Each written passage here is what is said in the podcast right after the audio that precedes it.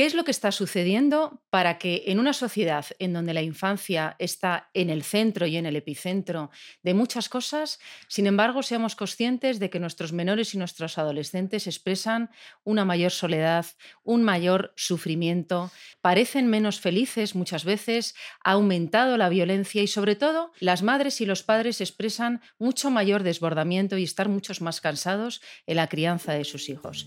Soy la doctora María Velasco, soy psiquiatra y bienvenido a mi podcast Raíces.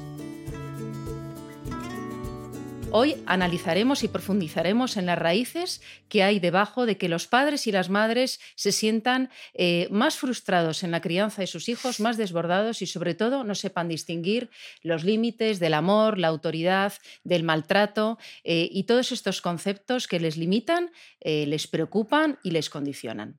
Hoy nos acompaña Carlos González, el pediatra más viral de todas las redes. ¿Qué tal, Carlos? ¿Cómo pues estás? Nada, encantado, muchas gracias. Autor de libros como En defensa de las vacunas, Mi niño no me come, Bésame mucho y un regalo para toda la vida. Muchísimas gracias por acompañarnos hoy aquí.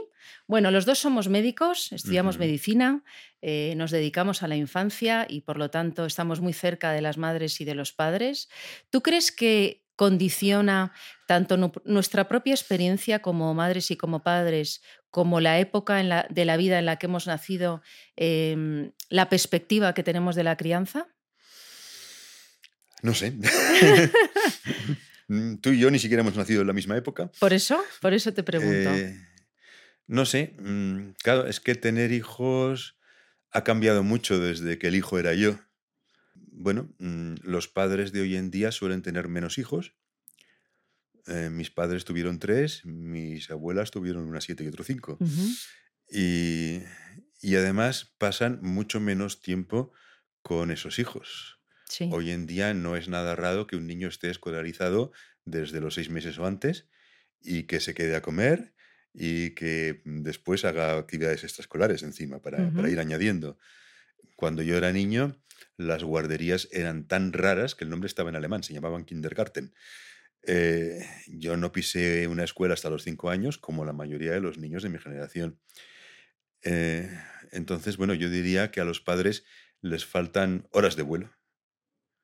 Ah, claro. O sea, que no solamente es que los niños necesitan más tiempo de estar con sus hijos, sino que como los padres y las madres están menos tiempo con sus hijos, también tienen menos tiempo de aprender a ser madres y padres. Ahí está. Es decir, ahora como pediatra me preguntan cosas que, por Dios, mi madre jamás le hubiera preguntado a un pediatra. Es que hasta que no llevaba dos días con fiebre alta, nadie se le ocurría llevarme al médico. O sea, tú, yo creo que hay mucha información, eh, no, no, siempre valiosa, ¿no? que no mm. podemos. Hay mucha información en todos los medios, hay una, una, sobreexposición a mucha información, que eso hace también mm. que las madres y los padres eh, no sepan cómo utilizarla, porque por leer un, artículo de pediatría eh, o en mi caso de salud mental no significa que sepas de esa materia. Estás informado, tienes, mm, mm, bueno, eh, sabes que eso existe, pero de ahí a que lo sepas manejar. Y luego otra cosa que yo veo también es que ahora mismo las madres y los padres no cuentan con esa red de apoyo que antes tenían. cuando tú eras pequeño, pues seguro que tu madre vivía en un barrio y conocía todo el barrio y, hablaba mucho con su propia madre, ¿no? Y ahora... Mm. Eh, estaba, estaba en Canarias, mi abuela. ¿Ah, sí? Sí. Y mi madre en Zaragoza. Bueno, pero en general sí que y las conferencias eran carísimas, no era como ahora, es verdad. todo el día llamando. Pero tendría a lo mejor alguien alrededor. Yo creo que también hay mm. más, más soledad en la maternidad y en la paternidad ahora mismo. Sí, bueno, yo, yo creo que hay un tipo especial de, de soledad y que es que no te relacionas normalmente con padres de otras generaciones. Eh, solamente los que tienen dos o tres hijos, pues claro, conocen a los de la quinta del mayor, los de la quinta del pequeño, aún. Pero hay tanta gente con un solo hijo. Entonces, cualquier otro empleo, es decir, tú como psiquiatra, seguro que empezaste siendo residente, trabajando al lado de gente que llevaba muchos años como psiquiatra. Sí, sí. Y ahora que ya tienes una experiencia y un prestigio, pues a lo mejor es tú quien tiene residentes. y, eso pasa con un médico y, pasa con un panadero. Es decir, mm, tú empiezas a trabajar en una panadería y trabajas con un señor que lleva allí 40 años y que a lo mejor no te dirige ni la palabra, y con otro señor que lleva 10 años y que es quien te enseña, supervisador desde lejos por el de 40. Eh, pero los padres no conocen a los que fueron padres hace 10 años. Es decir, normalmente los padres conocen a las madres con las que hiciste el curso de probación al parto, a los que te encontraste luego cuando ibas a la guardería, a los que te encontraste luego cuando ibas a los partidos de baloncesto de tu hijo, a los que te encontraste cuando lo llevabas al parque. Y, eso hace que em, las cosas que hacían los padres o los hijos hace 40 años, vamos, es, un vacío total, no saben ni lo que se hacía hace 10 y, bueno, por eso, no sé, me, asombra, por ejemplo, yo que sé, ver que, que cuando les dices a los padres que, que le pueden dar al niño la comida sin triturar, algunos se quedan asombrados. Pero, pero ¿qué es esta moda de, de no hacer purés como se ha hecho toda la vida? ¿Cómo que toda la vida?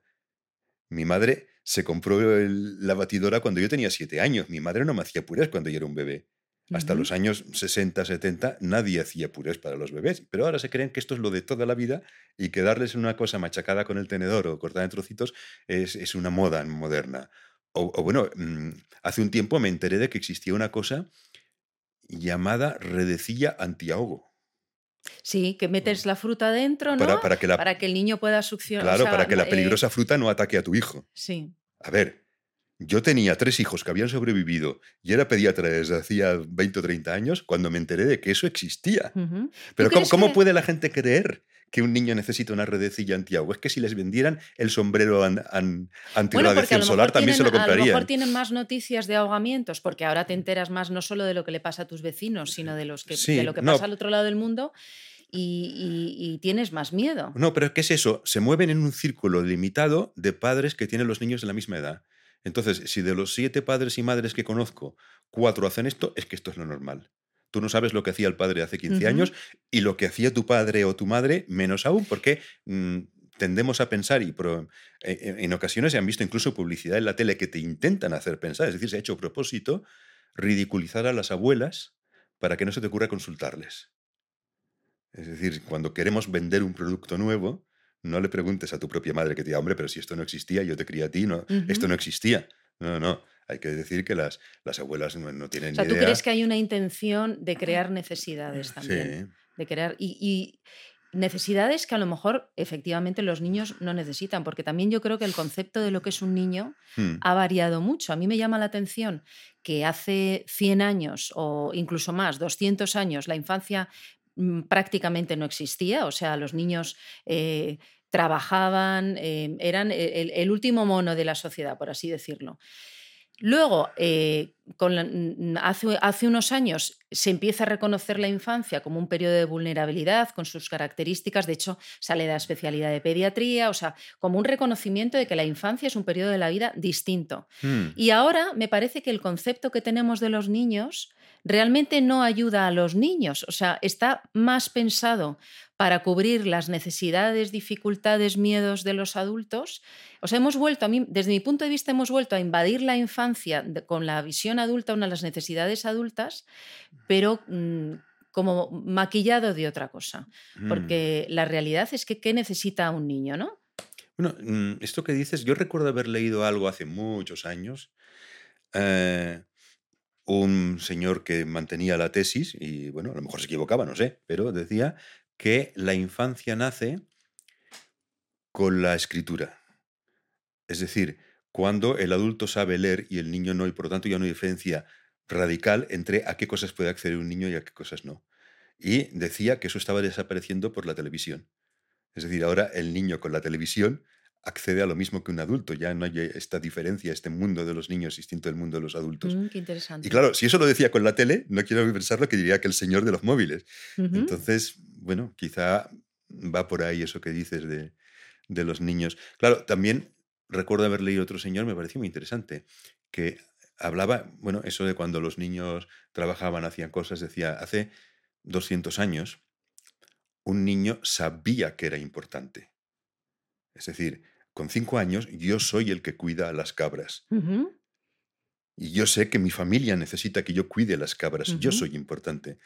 Y decían que, bueno, que hemos convertido a los niños en parásitos, totalmente dependientes de lo que los padres les dan, y esa autoestima que antes el niño tenía de verdad porque se sabe importante. Y porque hacía cosas valiosas. hacía cosas valiosas para, para, para la realidad. Para, y para, la realidad y para los demás, para una comunidad, para una familia. Exacto, pero que, que, eso ahora lo intentamos sustituir, eh, queremos crear la, la, autoestima diciéndole al niño, eres importante. Hace poco salía por la tele un anuncio en que se veían distintos niños diciendo... Eh, yo soy importante, yo soy valioso, yo soy... Pero importante de qué? Es decir, solo por repetirlo no eres importante. y, al final el anuncio ese resulta que era un anuncio de no, de no sé qué producto ultra azucarado para niños, pero que se vende, mm, bueno, hoy nosotros nos preocupamos por la autoestima de los niños. A ver, tu hijo no va a tener autoestima porque tú lo digas, eres valioso, eres importante. Ahora, si tu hijo sabe que es bueno en algo, Mm, es igual que sea matemáticas, tocar la flauta o, algo. ¿eh? se sentía orgulloso, pero no porque tú se lo has dicho. Creo que en ese, en ese intervalo entre lo que las madres y los padres le dicen a un hijo, tú hmm. vales mucho, hmm. y lo que el hijo comprueba en la realidad externa, que él es hmm. capaz, no es lo mismo valer que ser capaz. Hay, un, hay, un, hay una fase en donde se encuentran los límites los límites de la realidad, no los límites como los, sino la realidad, ¿no? Una realidad a la que necesitamos adaptarnos para poder sobrevivirla. Es decir, si tú te ves capaz de cuidar un rebaño es porque te has enterado en la realidad, no en tu mundo eh, interno mental, sino porque te has puesto delante de las ovejas, has aprendido a hacerlo, te levantas por las mañanas, sabes que hay que darles de comer, sacarlas tal, pasas frío en el campo, un ejemplo, ¿no? Mm. Yo sí que estoy viendo en la consulta un aumento del malestar en la infancia, en la adolescencia, y mm. también una rabia como de las madres y de los padres porque dicen una frase como así, le doy a mi hijo todo, mm. eh, se lo damos todo y eh, él no nos devuelve eh, nada, ¿no? O sea, como que es el centro de la casa, como se cree que todo lo merece y nos saca buenas notas, nos grita, incluso nos pega, se porta mal, etc. Y los menores están acostumbrados a que como que merecen todo. Entonces, esa falta de límites... Y la mm. palabra límite es una palabra actualmente como muy fea, como controvertida, como que no se entiende bien. Entonces quería un poco hablar contigo de eso, de la palabra límites, de cómo em, cómo puede significar muchas cosas un límite. Ahí está. Eh, a mí es una palabra que no me gusta nada, porque, a ver, evidentemente los niños tienen límites, lo mismo que tenemos los adultos. Es decir, ya me gustaría a mí eh, ser más joven, estar más sano, saber tocar el piano, tener más dinero, etcétera, etcétera, etcétera, pero no lo tengo. Entonces, bueno, pues tengo límites. Ahora, Mm, nunca he oído decir que los adultos necesitemos límites porque si no tuviéramos límites seríamos desgraciados. Eso solo se dice de los niños. En los adultos es justo al revés. Los adultos dedicamos nuestra vida a superar nuestros límites. ¿Para qué estudias? ¿Para qué te presentas unas oposiciones? ¿Para qué? Para tener un empleo mejor, donde ganes más dinero, para comprarte el coche que querías, comprarte la casa que querías, irte de vacaciones a donde querías. Los límites nos fastidian y queremos superarlos. Pero hay límites que no podemos superar. Exactamente. O sea, el límite, el límite, por ejemplo, del respeto. Es decir, yo por mucho que quiera hacer algo, tengo que poder respetar también que tú existes. Entonces, eh, ese límite en donde ese límite que nos ayuda a convivir y a ti y a mí en una realidad conjunta en donde existimos tú y yo, no, es, no solo existo yo con mis deseos y mis necesidades, sino tú también con los tuyos. a mm. mí me parece que el límite, que es hasta dónde yo puedo llegar, mm, mis límites están sobre todo donde empiezan, o donde empiezan los límites de otra persona o los derechos de otra persona. Sí, pero mm, a ver, has empezado diciendo que hay límites que no podemos evitar. Sí. Y yo estaba pensando en otros. Claro, por eso me parece que la palabra límites eh, es, una palabra confusa. Hmm. No, a ver, límites que no podemos evitar. No podemos hacer así volar. Eso es, un límite. Eso es un límite. Pero el límite de eh, debemos respetar a los otros, evidentemente sí que podemos. Uh, sí, sí, nos lo podemos saltar. y nos lo saltamos con demasiada frecuencia. Y, claro, ¿qué ejemplo mm, damos a nuestros hijos? ¿Cuántos, cuántos padres insultan al equipo contrario en un partido de fútbol, sea en directo o sea por la tele, insultan al árbitro, insultan a todo el mundo y luego pretendan que su hijo tenga límites. A ver, mm, es lo que hay. Entonces, hay cosas que... Eh, por lo cual, precisamente, no me creo esa teoría de que es que hay niños pobrecitos que no tienen límites. ¿Cómo no van a tener límites? Bueno, no aceptan los límites. No, pero, pero a ver, todos los niños tienen límites, lo mismo que tenemos todos los adultos. Todo, Es decir, per- todo, es- lo- todo ser viviente tiene un límite. Claro, es que te dicen, es que mi hijo eh, no tiene límites. A ver, ¿usted le ha comprado un caballo? No. ¿Usted le ha comprado un helicóptero? No. ¿Usted le ha dicho que no hace falta que vaya a la escuela? No. ¿Usted le da cinco helados al Pero día? es verdad, no. es Pues ya verdad, está, tiene pero es límites. verdad, ¿tú, tú crees que la vida es muy distinta para las personas que aceptan los límites con deportividad que para las que no los aceptan? Bueno, es que el problema es que eh, en general los padres aquellos límites que es necesario poner los han puesto. Es decir, tú no has dejado que tu hijo queme la casa, no has dejado que le saque un ojo a su hermano, no has dejado que se coma cinco helados seguidos, no has dejado que un niño de dos años juegue con un cuchillo y se corte el dedo. Todo eso ya lo has hecho bien. Y entonces, cuando alguien te dice, ay, tienes que poner límites, ¿de qué está hablando? Porque los necesarios ya se los has puesto. Entonces, probablemente está hablando de los innecesarios. Es decir, los límites que se ponen solamente para demostrar quién manda aquí.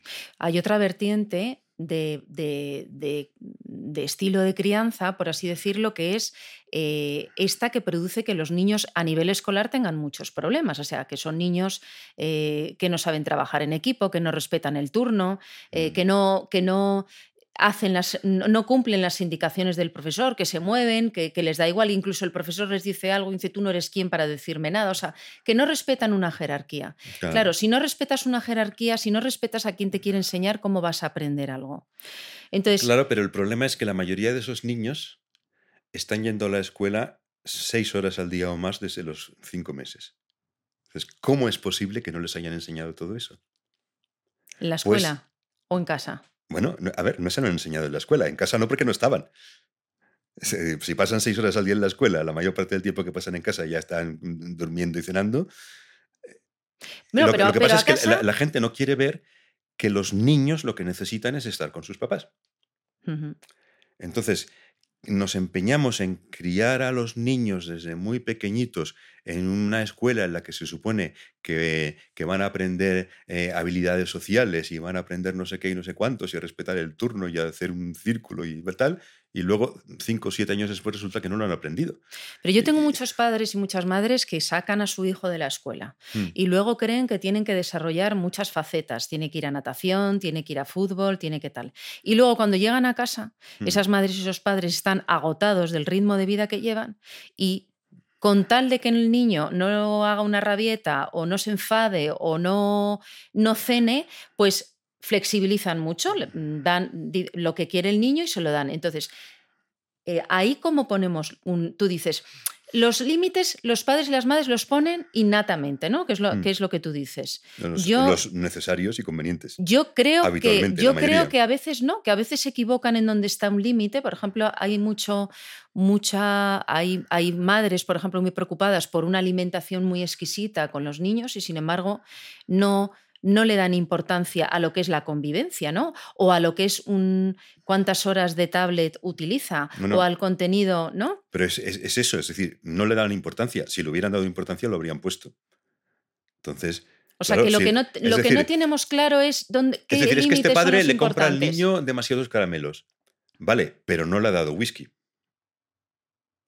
Y aunque el niño tenga la rabieta del siglo pidiendo whisky, no se lo va a dar.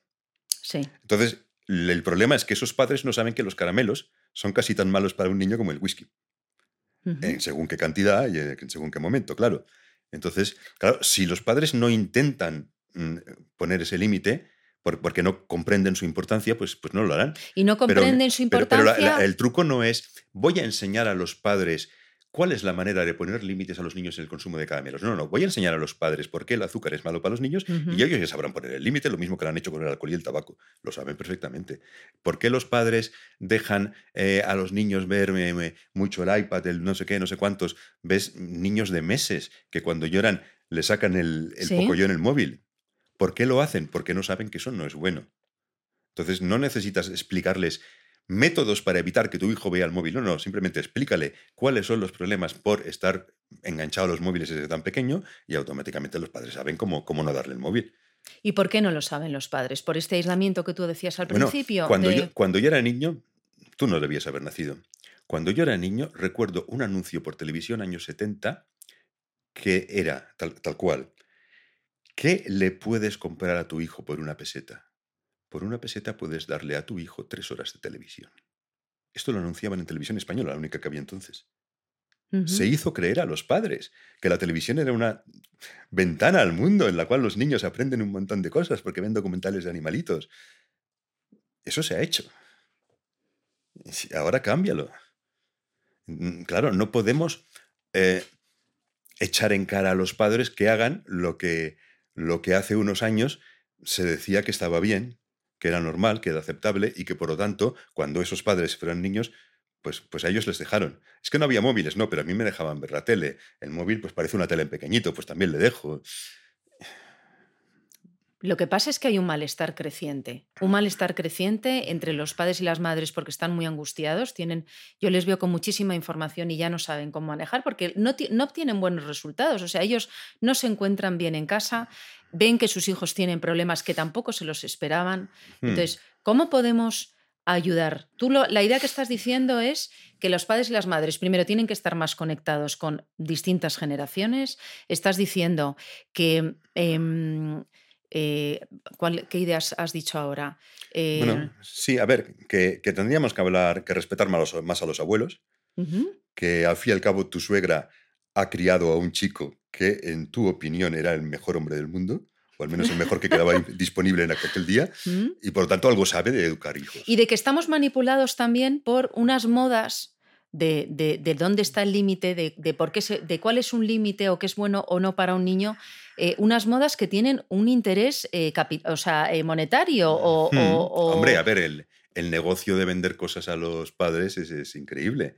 Además es un público muy, muy fiel porque, porque todo lo que los padres Mm, crean que es bueno para su hijo, se lo comprarán aunque tenga que tener un préstamo. claro, ¿cómo hacerles entender, por ejemplo, a un padre y una madre que el ayudar a sus hijos aceptar que hay una realidad externa en donde sus hijos tienen que adaptarse a la que tienen que adaptarse, o sea, que no van a ser las estrellas del Hollywood, no van a ser los protagonistas de la película. Eh, es un acto de amor. O sea, ¿cómo, ¿cómo, en la sociedad de hoy en día, en donde hemos aumentado mucho el índice de violencia, pero por otro lado, como que verbalmente cualquier eh, palabra que implique algo de violencia, como por ejemplo la palabra límite, como por ejemplo la palabra, bueno, castigo, evidentemente, pero es como y, em, que nos impide, nos bloquea completamente el pensamiento, como que no podemos decir qué, qué sentido tenía esto o para qué estaban estas cosas antes, ¿no? Mm, lo que tú dices de, de, que hay un salto, una ruptura generacional y al final hace que no podamos habernos traído las cosas buenas de cómo se criaban antes a los niños y de cómo, cómo se vivía antes la infancia, porque antes había muchas cosas buenas y ahora hay como una, como una ruptura completamente, como olvidarnos, empezamos de cero, somos los mejores, la mejor generación de madres y de padres, aunque estemos súper perdidos, tenemos toda la tecnología, todo el conocimiento, lo de antes no vale para nada, pero nos sentimos todos fatal, los niños, los adolescentes, las madres y los padres. Claro, porque, a ver, esas cosas que tú me preguntas de cómo hacer que los padres entiendan no sé qué, nadie se lo hizo entender ni a mis padres ni a los tuyos. Entonces, ¿cómo lo entendieron ellos? Estaban con su hijo.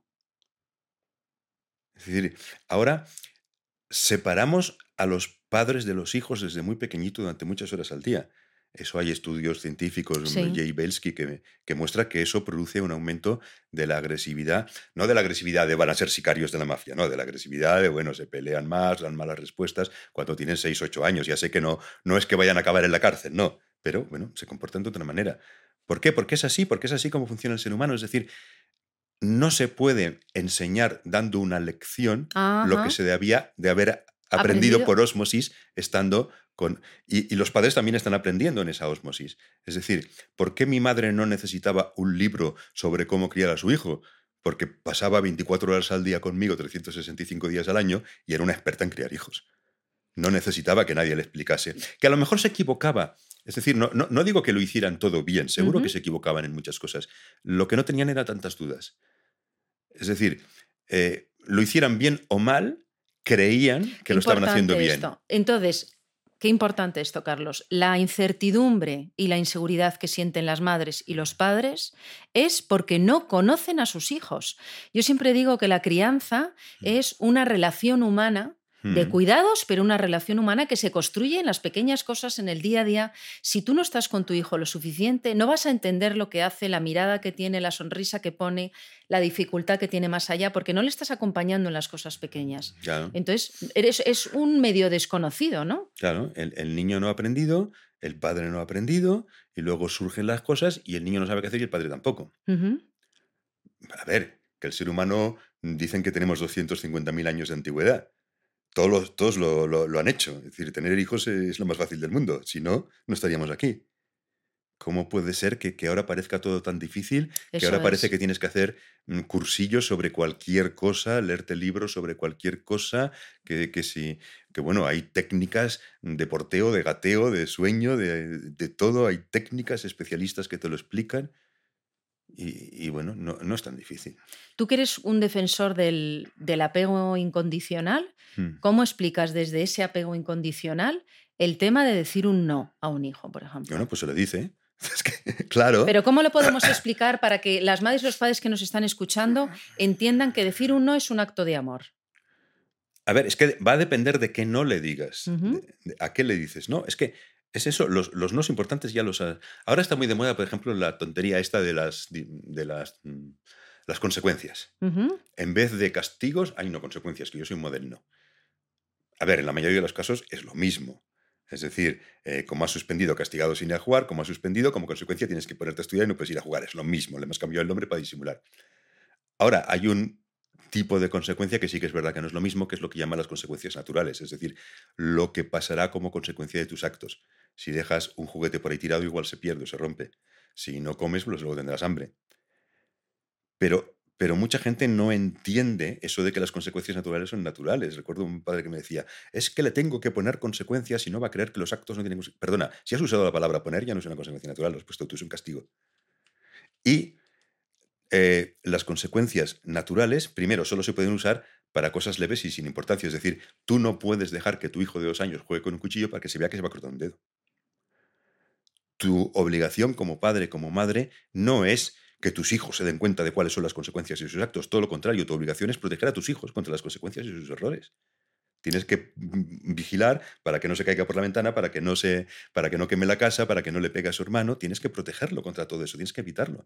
Entonces, claro que cuando eh, un niño va a jugar con un cuchillo le tienes que decir, no, cariño, que esto no hay quita el cuchillo. Tendrías que haberlo hecho antes. Tendrías que haber mantenido el cuchillo en otro sitio donde el niño no hubiera llegado. Pero bueno, te has equivocado. Pero se le ha los pasado, niños el niño crecen. ¿no? Y luego tienen, eh, llegan a la pubertad. O sea, yo creo que es muy importante. Piaget hablaba de las, de las etapas de la infancia, en donde en cada etapa tenemos que ir aprendiendo cosas. Esto es Mm. como, como, como una, una, una tarta en donde tienes que ir poniendo las distintas eh, capas y, y no- y si te saltas una ya la tarta no queda igual. Entonces, Mm. em, esto que tú dices de más proteger eh, es más con los niños más pequeños. Luego, tus hijos tienen que interiorizar esos cuidados y, y poder... Bueno, pero sigues teniendo que proteger. Sí. Es decir, si tú sabes que hay una discoteca que están bebiendo éxtasis, le dices a tu hijo adolescente que no vaya. Claro que tienes que proteger. No puedes decir, "Ah, Y si te que tome éxtasis, ya verá lo que le cae. No, Eso es, eso, esos son los límites que yo digo ahora pues claro. que, las madres y los padres dicen, ¿no? En, un- en- en una, en una intención eh, mm, que a mí no me queda muy clara de, bueno, mis hijos, mi hijo de 14 años, mi hija de 15 años, ya es un adolescente, ya sabe lo que tiene que hacer. Bueno, pues hasta aquí la primera parte de este episodio con Carlos González sobre la frustración y los límites en la infancia. Os espero la semana que viene en mi podcast Raíces.